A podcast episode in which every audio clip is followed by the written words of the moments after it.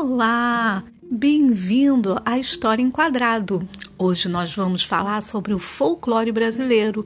O folclore foi festejado agora no dia 22 de agosto o folclore brasileiro é uma cultura popular e representa a identidade social da comunidade através de suas criações culturais, coletivas ou individuais.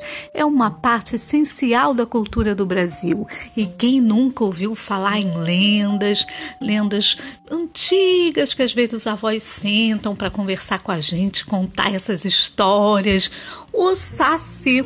Quem não sabe daquele menino negrinho, que é bem levadinho.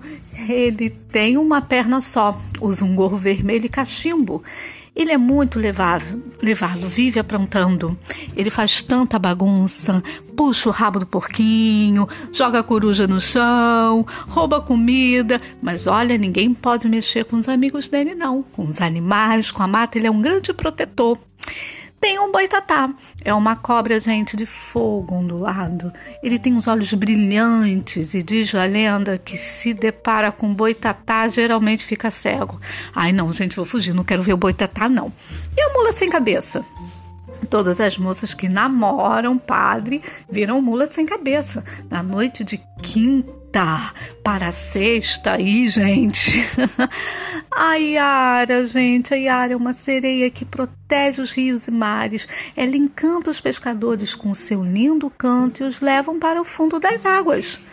Ai, tem mais história. Tem um lobisomem. O filho homem que nasce depois das sete filhas virá lobisomem.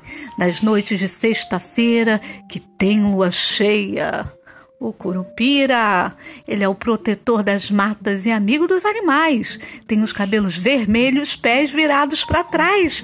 Nossa, quanta história! Eu lembro que meu pai contava. Meu pai morava no interior de São Paulo e quando você andava bem tarde da noite, sozinho pelas ruas, você ouvia um assovio.